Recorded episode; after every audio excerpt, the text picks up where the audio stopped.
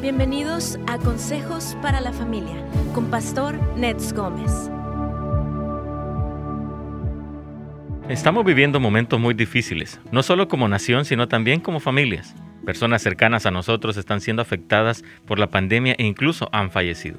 El dolor es grande y se necesita un gran consuelo de parte de Dios. Gracias a Dios, Él nos ha dado palabras y promesas que nos dan aliento y esperanza aún en el peor de los momentos. Y este es el tiempo de aferrarnos a estas verdades con todo nuestro corazón. Así es amigos, la palabra de Dios está llena de verdades y promesas poderosas acerca de las realidades eternas que nos consuelan y confortan cuando atravesamos por toda clase de dificultades, incluida la muerte.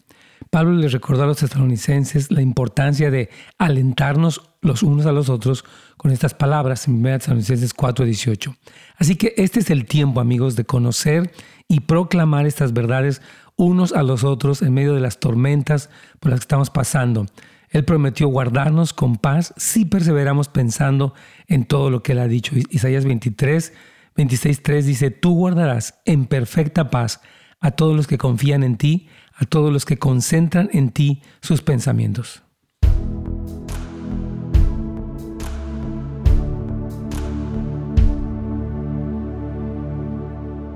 Es más, aquí estamos, Dios me los bendiga. Buenos días a todos, saludamos a hermano Luis Mata. Hola, buenos días, que Dios te bendiga. También a Carlitos le mandamos el saludo de parte de nuestro hermano Luis. Mana Quintanilla también dice que es una bendición escucharlos y también en su iglesia House. Gracias, hermana, por estar escuchándonos. Damos gracias por comunicarse con nosotros, saludarnos. También saludamos a hermana Lolita. Que Dios le bendiga. Aquí está esperando la palabra de edificación. Qué bueno, hermana. También saludamos a Juan que también creo que fue el primero esta mañana en reportarse, en saludarnos. Dios me lo bendiga. También a la hermana Estela, que ayer nos dejó un mensaje eh, preguntándonos acerca de, tenemos un plan de retiro espiritual. Le decimos que todavía no estamos teniendo uh, los planes definitivos, eh, las fechas. Tenemos uno de varones que está programado para, parece que es fin de agosto, va a ser solamente dos días, pero estaremos confirmando porque yo sé que hay mucha necesidad de sanidad interior, de restauración, de consejería, de administración, yo sé. Entonces estaremos eh, en nuestro website housesoflight.org o bien Ustedes pueden, hermanos, recibir uh, información actualizada de los eh, programas de los eventos que tenemos. Así que, amén. Saludamos a hermana Margarita también. Dios les bendiga poderosamente. Amén, listos para escuchar, qué gusto. También hermano Walter, Dios te bendiga Walter, gracias por estar aquí, pues siempre constante y sus comentarios son muy buenos siempre, eh, sus testimonios también. Aquí decía nuestro hermano Walter ayer que si Dios va a crear más humanos a los que fuimos salvos por medio de Cristo o va a ser los únicos. Eh, te comento eh, que la palabra no da un detalle, en cuanto a si es que van a haber más personas creadas. Yo te decía ayer que hay miles de millones, dice la palabra, de ángeles, de los seres humanos que hemos sido llamados, sobrevivido a, la tribulación y todo este último tiempo, que, que estamos en la resurrección de los muertos, y no nos dice si es que va a haber más procreación en ese sentido. No, parece que no, en el sentido de que dice que cuando estemos en el cielo seremos como ángeles, no habrá bodas ni nada de eso. Pero bueno, no está claro en la escritura, así que estamos esperando la sorpresa que el Señor nos va a dar. Estamos ya con Radio Inspiración, listos para continuar y, bueno, de hecho, comenzar con este tema del día de hoy. Aquí vamos, saludos al pastor Adolfo también, un saludo afectuoso, pastor, Dios me lo bendiga. La hermana Sonia también, eh, Dios me la bendiga. Dice que a todos los que están en el estudio sí les saludamos de su parte, hermana Sonia. Gracias por estar conectadita aquí con nosotros y para escuchar y aprender lo que la palabra del Señor nos enseña. Así que de eso se trata.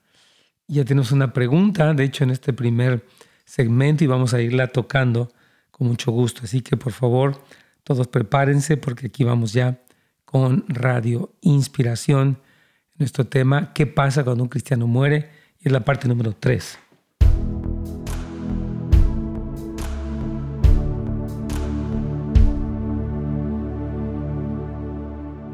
Pastor, ¿cómo está? Buenos días. Bien, buenos días. ¿Cómo te va a ti? ¿Bien? Muy bien, pastor, gracias. Qué bendición. Bueno, eh, aquí estamos con este tema. Yo sé que ya hay una primera pregunta por ahí, pero quiero solamente una introducción por si alguien no nos ha escuchado los días anteriores. Queremos saludarles a todos, queremos bendecirles. Gracias por acompañarnos. Y hoy la parte 3 de este programa, como dice Carlitos, ¿qué pasa cuando un cristiano muere? Ha habido mucho interés. Obviamente, como decíamos en la introducción, Carlitos, pues gente ha sido afectada por la pandemia. Algunos, como lo escuchábamos ayer, han perdido pues familiares, desde esposos, padres, madres. Son cosas muy, muy dolorosas y queremos traer el consuelo de la palabra, Carlitos.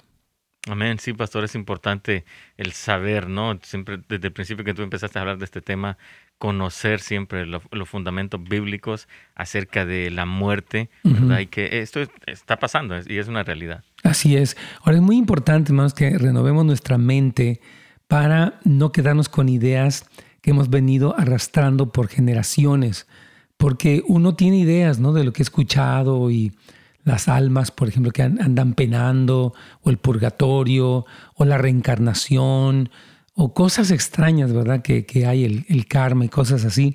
Y tenemos que ver qué dice la escritura. Entonces, aquí dice Pablo en 1 Corintios 15, 51 al 52. Carlitos, vamos a leerlo, por favor. Sí. He aquí, os digo un misterio. No todos dormiremos pero todos seremos transformados. En un momento, en un abrir y cerrar de ojos, a la final trompeta, y los muertos serán resucitados incorruptibles y nosotros seremos transformados. Amén. Así que aquí Pablo tiene lo que va a pasar con los que han muerto, que están en la presencia del Señor, cuyo cuerpo será resucitado, y los que estemos vivos, primeramente Dios, cuando Jesús regrese, vamos a ser transformados. Entonces hay mucha enseñanza. Y, hoy de hecho queremos leer, Carlitos, un pasaje de Lucas 16 para hablar esta escena donde estaba, porque nos han preguntado, nos vamos a acordar y etcétera. Y bueno, la Biblia dice que sí y vamos a escuchar. Siempre la escritura, hermanos, es la pauta. No es que alguien dijo o que leyó una novela o un libro, ¿verdad? Los libros son buenos y todos, pero la fuente de autoridad es la escritura. Así que vamos con nuestra llamada de Alma para Duarte, Carlitos. Claro que sí, pastor. Aquí está Alma al aire. Bienvenida, hermana. Buenos días, hermano. Buenos días. El Señor le bendiga, hermano. Eh, mi nombre es Alma, vivo aquí en la ciudad de Duarte. Gracias a Dios yo nací en el Evangelio, soy una persona ya de la tercera edad. Mi pregunta, pastor, es esta. ¿Qué de las personas que nunca conocieron al Señor como los primeros indígenas de, nuestros, de, de, nuestras, de nuestras ciudades? ¿Qué de ellos? Porque ellos nunca nunca conocieron al Señor porque todavía no habían llegado personas que le hablaran acerca del Señor. Yo mucho he preguntado y muchos me han dicho que ellos van a tener un juicio aparte. No, no existe eso. No, no, no. Este, quiero leerle la escritura, hermana eh, este, Alma, para que ustedes sepan, porque no hay muchas ideas, como lo venía yo diciendo, que no están en la Biblia y que son cosas que la gente cree. Pero ustedes siempre tienen que preguntar dónde está el fundamento para lo que estás diciendo, ¿verdad? Dice aquí Pablo en eh, Romanos capítulo 11, dice porque, en versículo 12, Romanos 2, versículo 12, bueno, del 11 en adelante, pero dice, eh, ahí está hablando Pablo de los que no han oído, ¿verdad? Dice, porque todos los que sin ley han pecado, sin ley también perecerán, y todos los, que bajo la ley han pecado, eh, dice, por la ley serán juzgados, porque no son los oidores de la, de la ley los justos ante Dios, sino los oidores serán justificados. Y Pablo sigue diciendo, hermana Alma, en este pasaje de Romanos 2, que Dios colocó una conciencia en el corazón de las personas y van a ser juzgados. En el caso, a lo que dice aquí el versículo 14, porque cuando los gentiles, un gentil es un no judío, ¿verdad? Que no tienen ley, porque no tuvieron la ley mosaica, la ley de Moisés, hacen por naturaleza lo que es de la ley, estos, aunque no tengan ley, son ley para sí mismos. Y luego aquí sigue diciendo en el 15, mostrando la obra de la ley escrita en sus corazones, dando testimonio su conciencia y acusándoles o defendiéndoles sus razonamientos en el día en que Dios juzgará por Jesucristo los secretos de los hombres conforme a mi evangelio. Entonces, la Biblia dice que, número uno, en Romanos 1, que Dios ha reservado un testimonio. La creación del mundo habla de un creador y eso todo mundo, un indígena en la sierra más lejana, sabe que hay una creación y por lo tanto hay un creador. Número dos, Dios dejó la conciencia, que es un, un, dictamen interno que dice, eso está mal, eso está bien. Y Dios tendrá una forma muy justa de juzgarles. Entonces, si leemos la escritura, yo quiero animarle, hermana Alma, que lea con cuidadito Romanos 1 y Romanos 2, porque ahí expresa todo lo que Dios trata con la gente cuando hubo gente que se corrompió. En vez de adorar al Creador, hicieron imágenes y las adoraron y Dios desató un juicio sobre ellos, etc. Pablo explica el proceso de decadencia, pero también por otra parte la justicia de Dios. Manalma. ¿Sí entendió? Muchas gracias, hermana. Que Dios le bendiga. Amén, hermana. Que Dios me la bendiga, claro que sí. Dios, la bendiga. Y, es que, hermanos, lo que hemos hablado y lo que decíamos precisamente hace un momentito, justo antes de que entrara nuestra hermana Alma, gracias por su llamada, hermana, es el punto de que a veces pensamos como que una respuesta... Y, y, yo voy a decirles algo, ¿no? A veces dentro de nosotros hay como una pregunta. ¿Será que Dios va a ser injusto?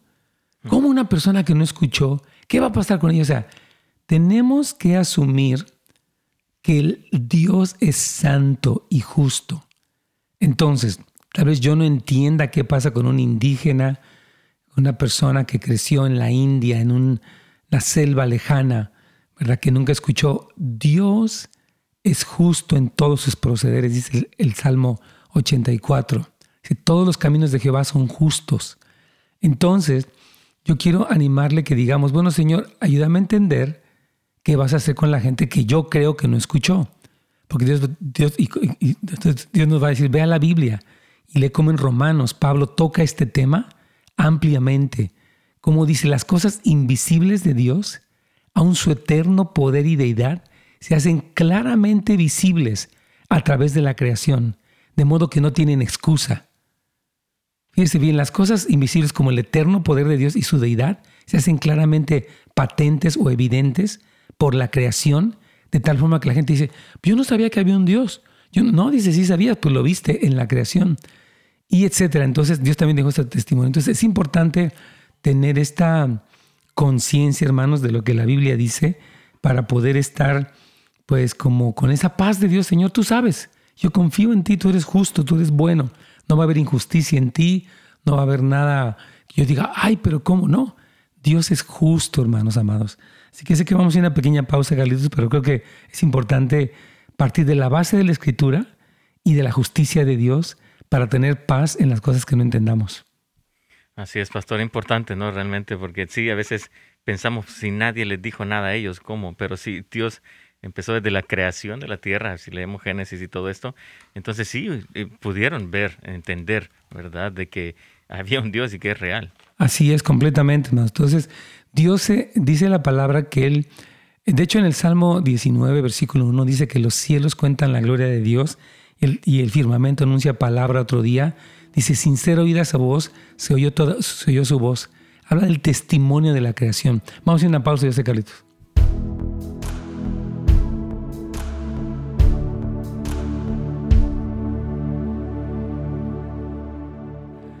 Muy bien, aquí estamos, hermanos. Entonces, este, sí, ah, hay, hay mucha claridad en la escritura, hermanos, en cuanto a este tipo de cosas. Bueno, vamos a entrar con sus preguntas. Yo sé que hay muchas preguntas. Hermano Juan dice, con todo el respeto para todos los católicos, yo los amo mucho, como usted me ha enseñado a respetar y amar a todas, a, toda persona, y orar por ellos y por todos los que están, todos los católicos que les han enseñado los sacerdotes que hay un purgatorio ellos en su inocencia lo creen porque no quieren leer la Biblia. Es que efectivamente, sí creo, hermano, que existe mucha ignorancia de la escritura. Y, Jesús dijo, erráis ignorando las escrituras y el poder de Dios. Entonces tenemos que reconocer las escrituras y el poder de Dios que es real. Aquí tengo a Oscar, me da mucho gusto saludar a este joven. Dice lo siguiente. Eh, Dice a, Romanos 1.20, está citando lo que yo decía aquí para ayudar un poco a la hermana Alma. Dice, porque las cosas invisibles. Ah, pues exactamente lo que estaba yo diciendo. Invisibles de Dios. Exactamente. Dice aquí en el versículo, ah, dice, pues habiendo conocido a Dios, no le glorificaron como a Dios, ni le dieron gracias, sino que se envanecieron en sus razonamientos y su necio corazón fue entenebrecido. Así es, verdugo. Oscar está citando exactamente el texto correcto para responder a esta pregunta, ¿no? Dice nuestra hermana aquí, buenos días. Esta es mi pregunta. Mi mamá es una mujer que desde pequeña ha sufrido mucho y han pasado por dos divorcios en 53 años. En el área laboral está muy inestable, se pelea con sus supervisores, se cambia de área y simplemente huye, siempre huye y sus palabras y acciones son como que ella es la víctima y los demás la atacan. es cristiana desde hace 15 años, ella batalla mucho para relacionarse con amistades, trabajo, etc. ¿Cómo puedo ayudarla, pastor? ¿Necesitaré alguna terapia? Por favor, ¿me podría dar algún lugar donde referirla? Vivimos en Houston. Oh, con mucho gusto, hermana. Yo creo que sí. Personas que han crecido y que vivieron asuntos de rechazo, abandono, etcétera, son personas que quedaron con una autoestima deteriorada y una raíz de rechazo y los hace pensar que todos están en contra de ellos y se desarrolla ya cuando uno está mayor un patrón de pensamiento equivocado y necesita dos cosas, o tres yo diría. Bueno, uno, uno su oración de usted, hermana querida, le pido que siga orando, yo sé que ora por ella. Número dos, necesita querer. Ella tiene que decir, yo quiero ayuda. No puede ser que yo esté rebotando y, sintiéndome la víctima ya a esta edad. Necesito ser una persona madura, estable, sin conflicto, etcétera, ¿verdad? Número tres, necesito un programa. Voy a darle el teléfono de nuestra iglesia para que la refieran al CAF, hermana querida. Nosotros tenemos aquí un centro de consejería, un centro de seguridad familiar, para poder referirla y empezar a ver cómo podemos ayudarla. Tenemos también lo que es eh, casa de restauración. Yo les pido que, que pidan información aquí en nuestro sitio de internet acerca de eso. Son programas muy buenos, la verdad. Yo agradezco mucho a Juan Jiménez, su esposita Luisa y su equipo. Es una bendición. Aquí hermana Zoraida la saludamos. También dice la hermana Carolina, bendiciones, gracias por darme la información. Ahora estoy feliz de poder escuchar. Qué bueno, hermana Carolina, nos encanta. Y aquí tengo bendiciones la hermana Mariluz, dice a todos los hermanos que están en su estudio, la paz y la sabiduría. Amén. Pastor Ned, ¿qué pasa cuando los familiares católicos de un hermano cristiano que está muriendo lo llevan a un cura para los santos óleos y le hacen una misa después de muerto? ¿Qué pasa con el hermano cristiano? ¿Afecta su salvación? No afecta nada a su salvación. Nada voy a, voy a conectarme con la inspiración y vamos a hacer esta pregunta que es muy, muy buena pregunta, hermana, porque algunas personas tienen estas dudas, ¿verdad? Que qué va a pasar pues cuando a alguien le hacen todo este tipo de cosas. Yo creo que nada, en realidad, porque la obra de Dios, pues, no la pueden cambiar, no la pueden mover. Entonces, eh, no hay que preocuparnos. Yo creo que la gente tiene la intención, vamos a darle tal y tal cosa, ¿verdad? Pero, pues, la Biblia habla de algo muy claro. Aquí vamos.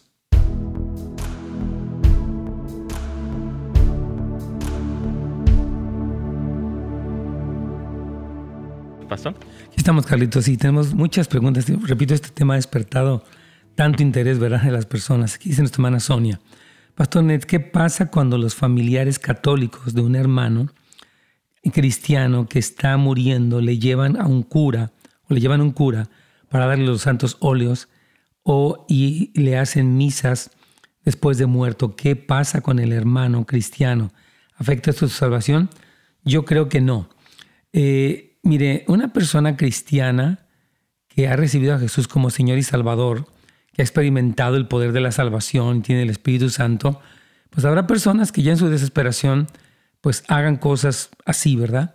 Pero la obra de Cristo no puede ser cambiada, a menos que la persona abiertamente renunciara a Cristo, al Evangelio, que no creo que lo hiciera, ¿verdad? Bueno, eso afectaría. Pero si alguien trata de hacer, y aún ya después de muerto, como hemos leído este pasaje de Hebreos tanto estos días, dice que está establecido para morir una sola vez. El, ser humano muere una sola vez, no reencarna, no tiene otras oportunidades, no va a un purgatorio y después de esto tiene su encuentro con el Señor en, el juicio. En el caso del cristiano va a tener lo que se llama eh, el, tribunal de Cristo y el, no cristiano va a tener lo que se llama el gran juicio de trono blanco. Entonces no tenemos por qué temor, ya lo que hagan después pues lo hicieron. Pero la obra de Cristo de salvación no puede ser anulada por un evento de este tipo, Carlitos. Sí, pastor, es, eh, a veces por cuestiones culturales, ¿no? Pero en realidad, como bien tú lo decías, o sea, a menos que él haya renunciado, pero no lo creemos. Claro que sí. Aquí es una pregunta muy buena, Carlitos. A ver, tú nos vas a ayudar y después yo te voy a contestar. Dice, bendiciones, Emanuel. ¿Cómo dar una, un pésame a la familia de una persona que falleció y no tuvo una buena vida? delincuente, un asesino. Mm, o sea, él, quiere, ¿qué le puede decir a esta persona? A la familia de una persona cuyo familiar muerto es un delincuente.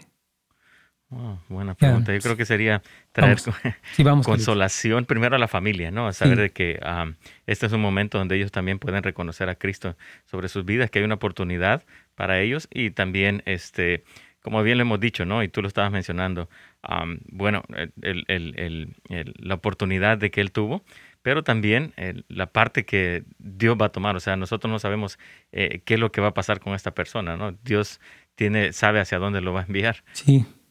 Estás completamente correcto. Yo creo que estás respondiendo con mucha certeza, con mucha claridad.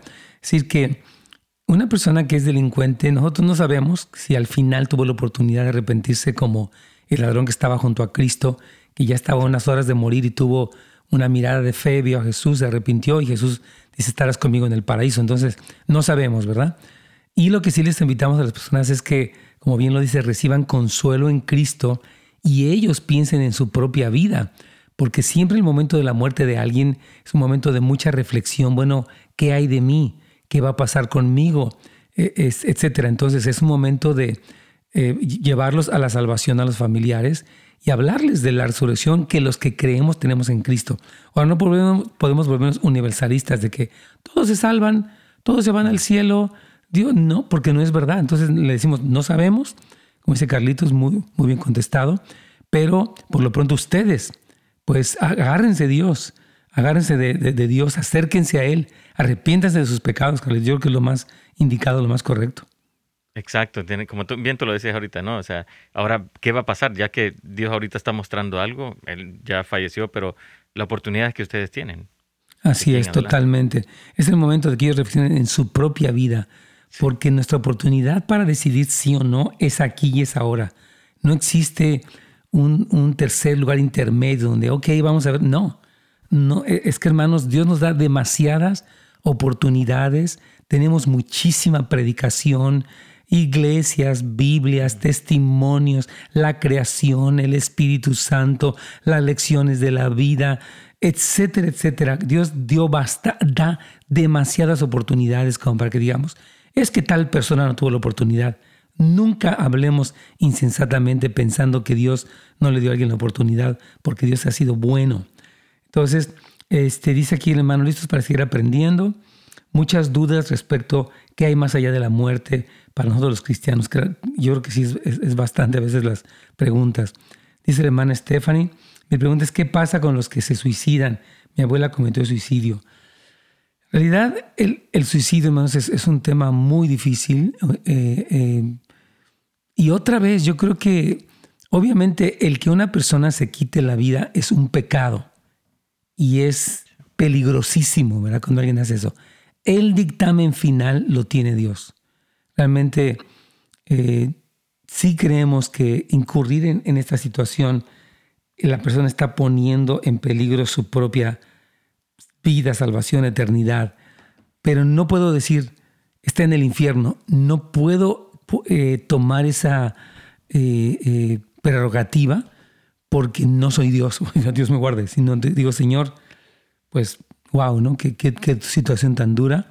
Y yo digo a las personas que, que tienen periodos de depresión, atiéndanse por favor, escuchen al Señor, tomen los medicamentos, no se permitan llegar a un punto donde incurren en algo así porque no sabemos qué va a pasar y es una estrés muy peligrosa, Carlitos. ¿Tú qué piensas?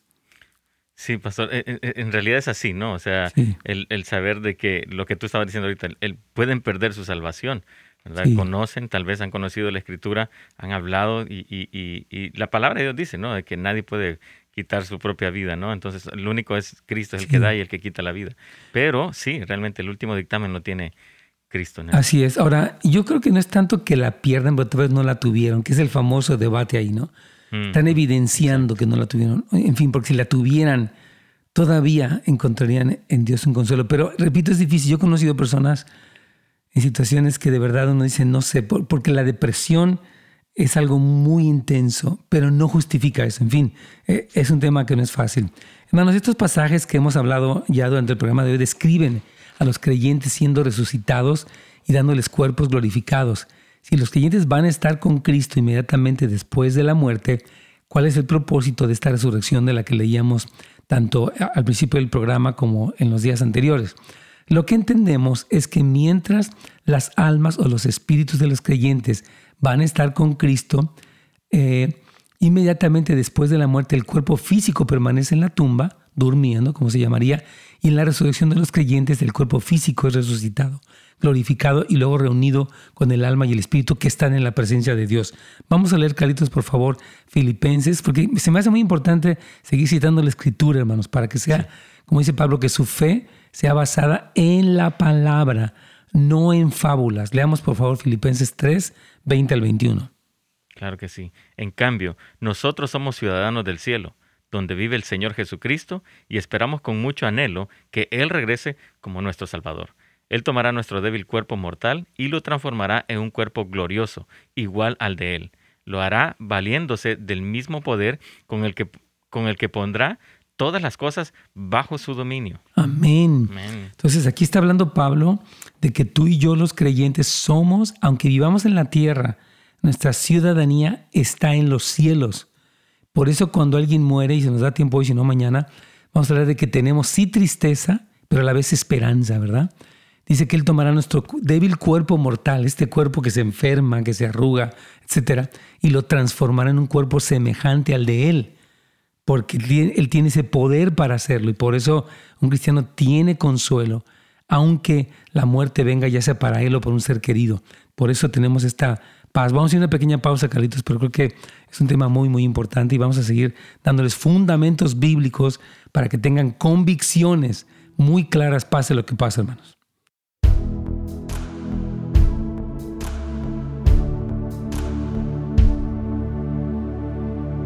Así es, hermanos, hermanos, aquí estamos con mucho gusto.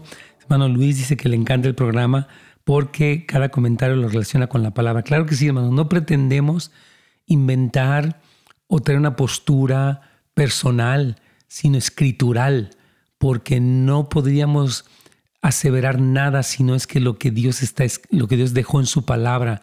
Jesús dijo, "El cielo y la tierra pasarán, pero mis palabras nunca dejarán de ser." Por eso hablamos con esta convicción, hermanos, porque tenemos confianza. A mí me encanta cuando Jesús a lo largo de su vida dice, para que se cumpliera lo que está escrito, como está escrito, Él siempre tuvo una honra muy total a lo, que estaba escrito, porque es lo que Dios estableció. Y por eso tenemos esta certeza en lo que hablamos, porque está escrito en la palabra y no, no hay duda, ¿no? Está, está ahí puesto. Eh, vamos ahí con eh, hermano Armando, dice Pastor, buenas tardes.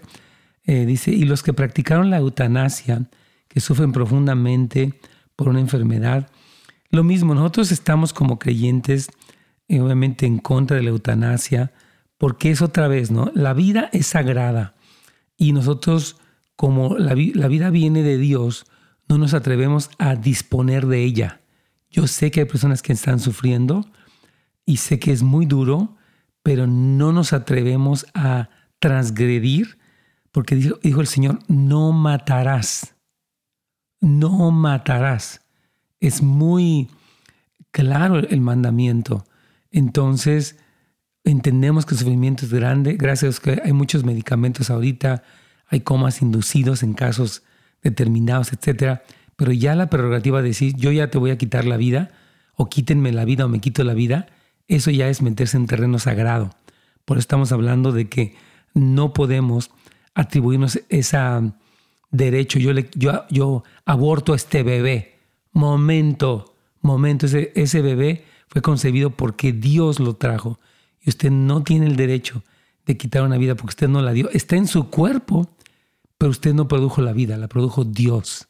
Sé que suena muy duro para algunas personas, pero es el criterio bíblico, hermanos y tenemos que poder este, honrar lo que Dios está diciendo en su palabra, porque si no, estamos eh, incurriendo en algo pecaminoso que merece un juicio, que es peligroso, ¿verdad? Entonces sí, por eso todos lo referimos siempre a la Biblia.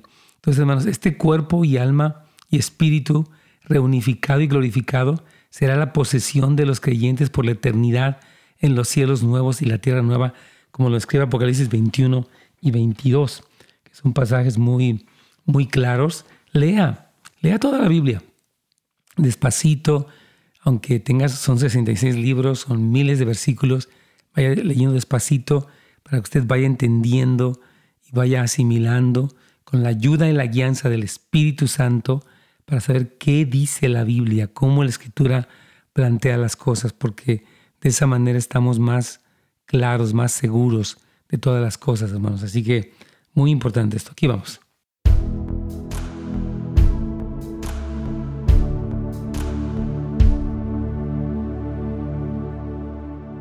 Pastor. Sí, aquí estamos. Este, es importante, mientras ahorita vamos a ir a las llamadas que están ahí esperándonos, entender que este cuerpo, alma y espíritu reunificado y glorificado será la posesión de los creyentes para la eternidad en los cielos nuevos y la tierra nueva que describe Apocalipsis 21 y 22, Isaías 60 en adelante. Entonces la Biblia sí habla mucho, ¿verdad? Obviamente para aquellos que no reciben a Jesucristo como Salvador, la muerte sí significa un castigo, una separación e incluso un sufrimiento eterno, ¿verdad? Entonces el destino de los creyentes, eh, pues es un destino glorioso, dice la Biblia, ¿verdad? Entonces los, los incrédulos ya son enviados a ese lugar de destrucción temporal este, para después estar en la destrucción eterna.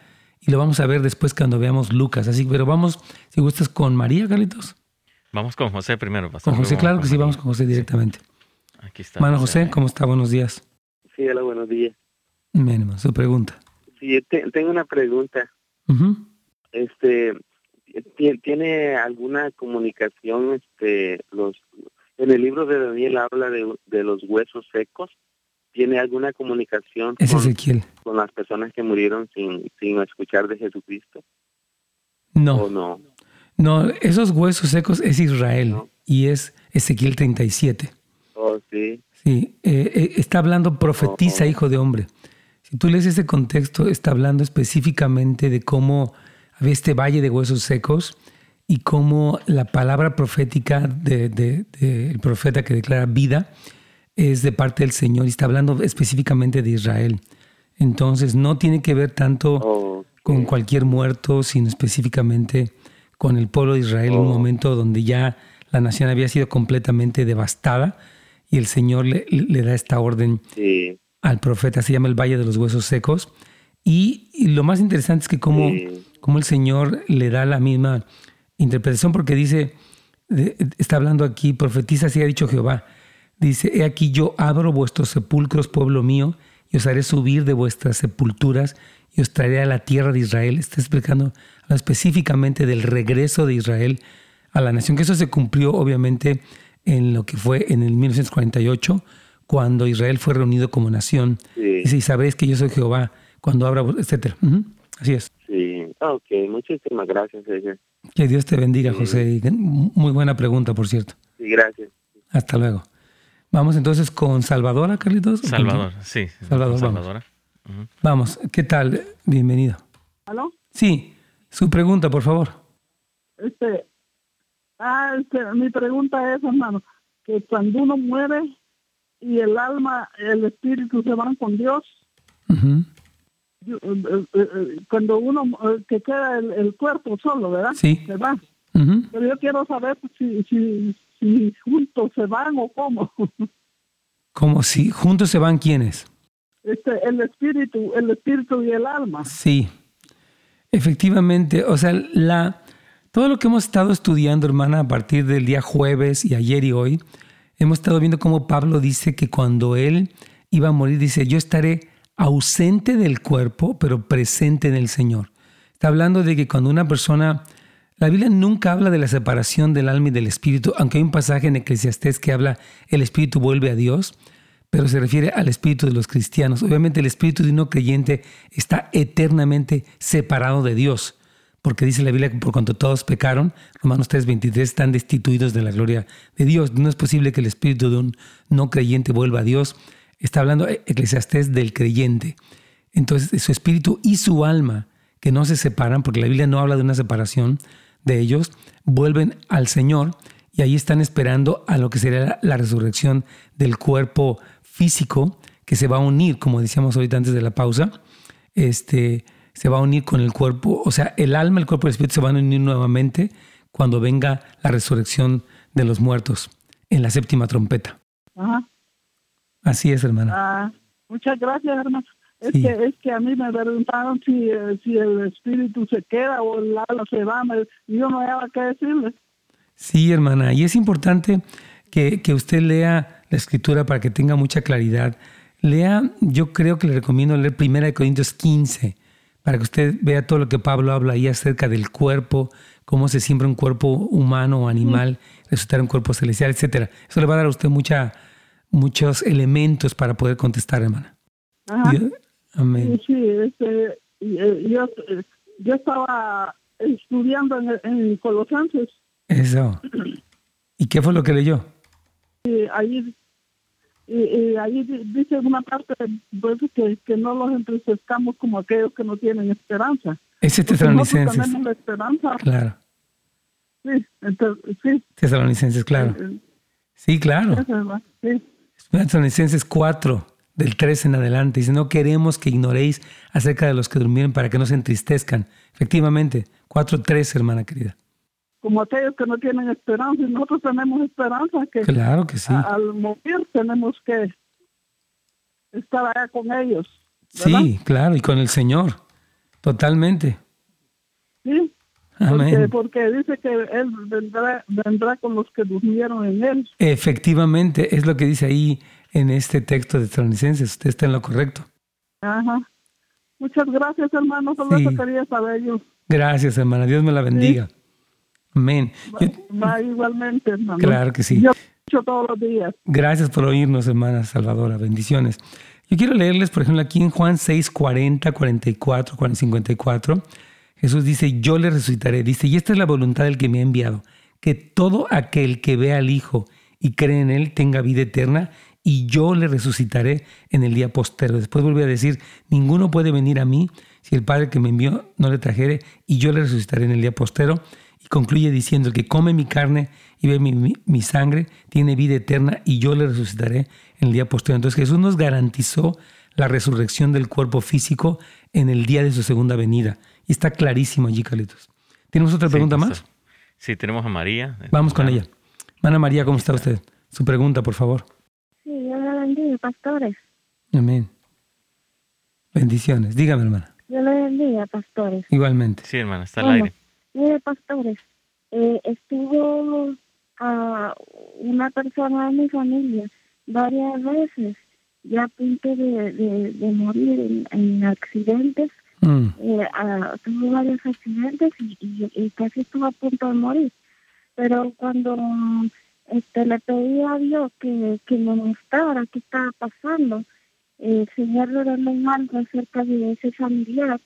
Y entonces pues yo lo confronté, le dije que pues, qué iba a pasar con su con su alma. Si él estaba uh, viviendo pues muy mal, haciendo, o sea, frente de todos él tenía una vida, pero detrás de los demás él tenía una vida eh, no agradable a Dios. Y después esa persona le sacó de que de que pues la salvación no que se iba a perder, la salvación se perdía y que que, había unos pastores que también este, creían eso, de que pues ellos estaban sirviendo a Dios y todo. Y que Perdón que le interrumpa, hermana María, porque es una muy buena pregunta, pero quisiéramos, vamos a ir a una pausa para, para responderle a usted, porque lo que está preguntando es muy serio, porque eso puede llevar a un grave error. Entonces vamos, Carlitos.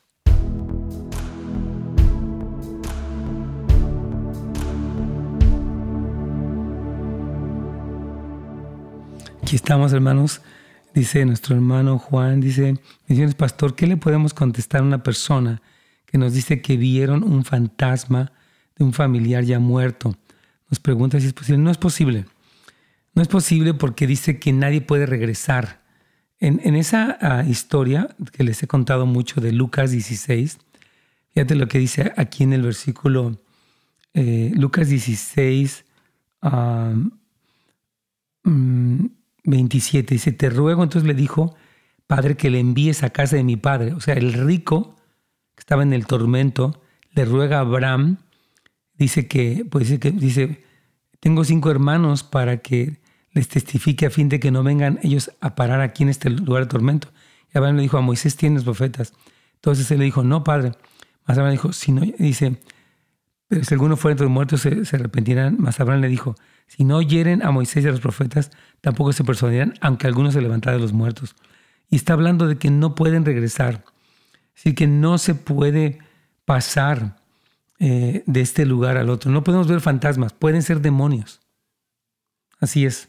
Suena un poco duro, hermano Juan, pero sí, todo el espiritismo, los mediums, toda esta cosa satánica que se puede comunicar con los muertos es diabólico. De hecho, quiero yo leerle este versículo, este, porque es muy, muy, muy bueno que lo sepa, ¿no? Dice, aquí está la palabra en Deuteronomio eh, 18:11. Dice la palabra del Señor a 18:11 de Deuteronomio. Ni encantador, ni adivino, ni mago, ni quien consulte a los muertos, porque es abominación para con Jehová cualquiera que hace estas cosas, y por estas abominaciones Jehová tu Dios echa estas naciones delante de ti. Entonces, el que una persona consulte a los muertos o hable con un muerto, no está hablando con un muerto, está hablando con un demonio. Lo que la Biblia dice, hermanos. Suena un poco duro, pero está en la Biblia. Y no podía darles una forma más, más que decir la verdad. Eh, dice aquí que gracias, amén. Te bendiga, Juan, gracias por ese comentario. Mi papá tiene 81 años, fue asesinado a balazos en México hace tres meses. El asesino quería robarle su pensión.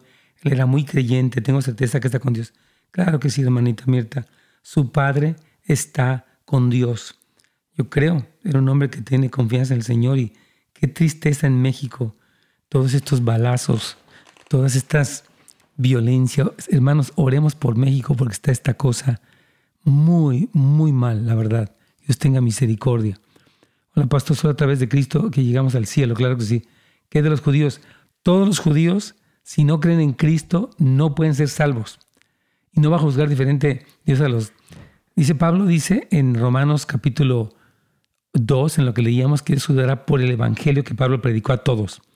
Entonces, ¿y qué de los árabes? Sobre todo las mujeres que las adoctrinan a creer en, la que, en que no tienen opción si van al cielo. Todos, hermanos. Dice Pablo, dice la palabra, no hay otro nombre dado a los hombres debajo del cielo en el cual podemos ser salvos. Llámese musulmán, llámese hinduista, shintoísta, este, de cualquier religión, si no vino a través de Cristo, no es salvo. Porque dice la Biblia que no hay otro nombre dado a los hombres debajo del cielo, hermana querida, hermana Sandra. Entonces, aun si es judío, necesitan creer en Cristo. Aquí vamos ya a nuestro último segmento de radio, Inspiración, para poder platicar con ustedes. Pero son preguntas muy buenas, hermanos, y yo creo que hace mucha falta poderlas contestar. Dice, es con respecto a Samuel, cuando, sí, cuando vino la divina de Endor para hablar con Samuel, este, es una cosa muy extraña, pero Samuel no podía regresar. Dice, ¿por qué me levantas y todo? Dios permitió una cosa extraña ahí en, en ese lugar, de primera carta, primer libro de Samuel, pero no, es un pasaje oscuro, pero no por eso vamos a pensar que puedo hablar con un muerto, hermana. Aquí vamos.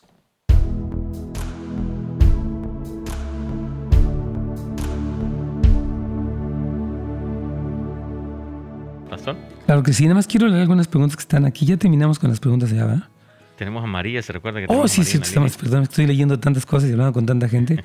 ok, man, entonces usted nos estaba diciendo que eh, cuando le pidió que le mostrara qué iba a pasar con su alma, ah, ah, sí, que si la salvación se pierde. Miren, hermanos, esto es muy peligroso. Fíjese, quiero leerle en respuesta a lo que dice nuestra hermana María, lo que dice Apocalipsis 21, 8. Pero los cobardes e incrédulos los abominables y homicidas, los fornicarios y hechiceros, y los idólatras y todos los mentirosos tendrán su parte en el lago de fuego, en el lago que arde con fuego y azufre, que es la muerte segunda. Entonces, si una persona dice, pues yo fui salvo, pero sigue siendo un mentiroso y un incrédulo, esa persona, aunque cree que fue salva y que siempre va a ser salva, va a ir al infierno. Hermana amada, que no le engañen, porque si yo ya fui salvo, un día pasé y lloré al frente, ya con eso quedé libre, ya, ya, ya, ya me estamparon mi pasaporte para librarme del infierno. Pero si la persona es cobarde, incrédula, abominable, homicida, fornicaria, hechicera e idólatra o mentirosa, se va a ir al infierno. Entonces no pueden pensar que yo porque una vez fui salvo, ya fui salvo, porque pueden terminar en el lugar equivocado. Es un peligro. Esta doctrina, una vez salvo, salvo, haz lo que se te antoje, es satánica. Porque aquí dice que no van a entrar. No sé si le quedó clara, claro, hermana María. Sí, sí, pastores. Pues mire, eh, mi otra pregunta es eh, que entonces, eh, en ese caso, eh, yo, yo, yo me sentía muy mal por, por esa situación y no tenía, no tenía paz y, no sé. ¿Por qué se sentía mal? El hecho de, bueno, me sentía mal porque, pues, este familiar, pues, como le digo, es una persona que, este, que no le llevaba al Señor. Claro. Yo, yo no soy una persona que sepa, pues, mucho, mucho, ¿verdad? Yo solo lo que yo, lo que voy aprendiendo, aprendiendo, pero pero esa persona es una persona estudiada. No importa. Señor, este, con títulos, este, una persona muy, muy estudiada. Eso no importa. Que este, sabe mucho, mucho de la palabra y yo me sentí culpable, yo me sentí, eh, eh, esa persona me hizo sentir, ah, pues si tú dices algo, como que como si yo fuera su cómplice. Dije, yo no soy cómplice de nadie, yo no, yo no voy a ser cómplice de nadie. Y, y, y, pues mm, ahora más, más este, esa persona pues está pasando, pues está muy bien, pero ya en, en, las noches a mí me cuenta que, que me están contando que él tiene una crisis muy muy dura, muy fea, si no, no puede este se puede se puede quedar ahí a media a medio sueño porque está respirando y de repente deja de, de respirar. Pero después cuando hablo con esa persona en el día esa persona muy cínicamente me dice no no yo yo estoy bien yo este sigo a Dios yo veo ya no puedo entrar en mucho detalle hermano perdone que, me, que, que, la, que le interrumpa un segundo pero ya entendí Miren, yo creo que Dios está tratando con esta persona. Cada crisis que él tiene en las noches, que obviamente es algo horrible, es una oportunidad para que él se arrepiente. Él tiene mucho orgullo y no quiere admitir nada, pero es muy peligroso. Yo seguiría orando por él y no entraría en un debate con él. Diría, mira, Dios te ama, arrepiéntete y, ya déjelo, hermano, porque digo, no somos el Espíritu Santo para convencerlo a la fuerza, pero usted no se sienta mal, porque usted ya hizo su parte y Dios, pues, eh, le está dando una oportunidad en cada crisis que él tiene. Entonces, ore por él, hermana querida. Dios me la bendiga, gracias por su, por su llamada.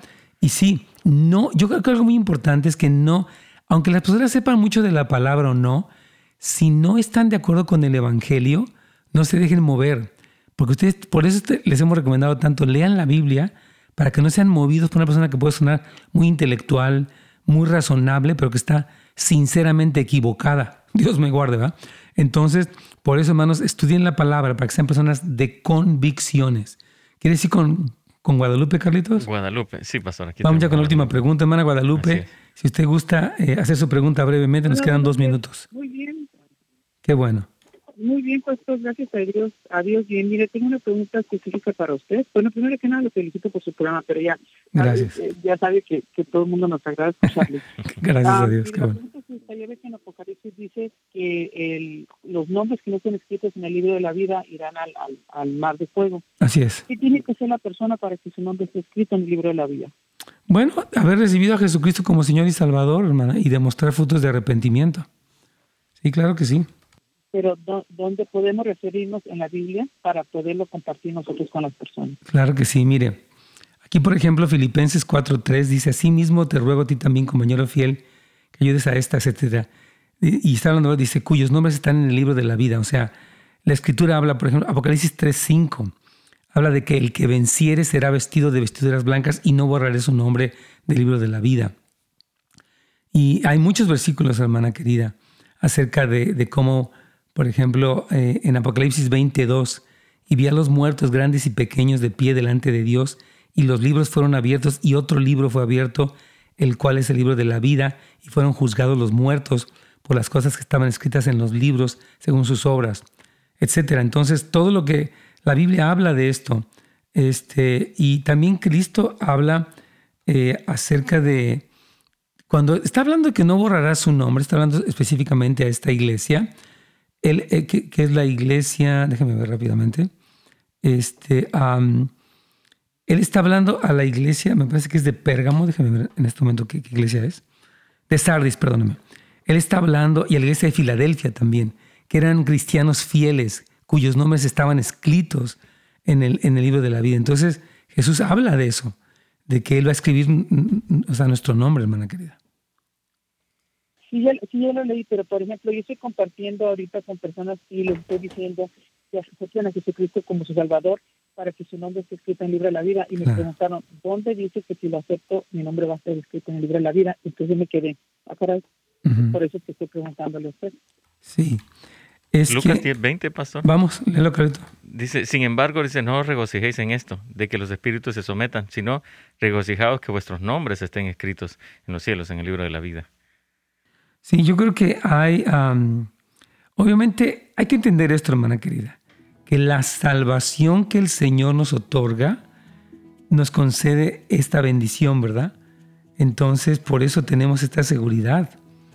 Y uh, este es el versículo que, que Se terminó el tiempo. Vamos a seguirle citando, si Caritos tiene otros versículos. Pues, estoy buscando aquí, pero obviamente hay muchos. Denos tiempo porque obviamente no tenemos todos los versículos a la mano. Dios me la bendiga, hermano.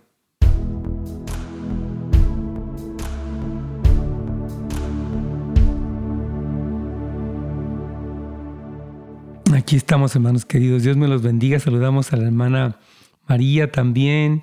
Cuando uno muere y dona sus órganos, qué bueno. Yo creo que si donamos los órganos no tiene nada de malo.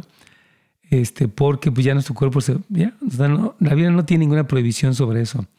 Hermana Quintanilla dice que saludos y bendiciones. Mano Juan, gracias por tus comentarios también. Hermano Alberto también. ¿cuál sería la, la definición del cobarde en la Biblia? Yo creo que hay, muchos versículos, hermano, de, los cobardes. Yo creo que es el que no se atrevió a, confesar a Cristo, el que no se atrevió a negarse a sí mismo, este, etcétera, ¿no? Entonces hay, este, básicamente vemos a Cristo, ¿no? Cuando a, lo largo de, todo el Evangelio, Alberto, yo te animo a que lo, a que lo busques ahí porque eh, habla mucho de quienes por ejemplo, se acobardaron, ¿no? Por ejemplo, Pablo, perdón, Pedro se acobardó, obviamente Pedro se arrepintió, pero él tuvo miedo. Jesús les dijo constantemente, no temáis, ¿verdad? Que, que no te venza el miedo. Así es. Hermanos, Dios me los bendiga. Gracias por acompañarnos, gracias por estar con nosotros. Mañana, primeramente, vamos a continuar con más eh, pues, respuestas bíblicas y más verdad bíblica para estar firmes en el camino. Que Dios me los bendiga a todos, hermanos. Bendiciones. Gracias por sintonizarnos. Para más información y otros programas, visite netsgomez.com.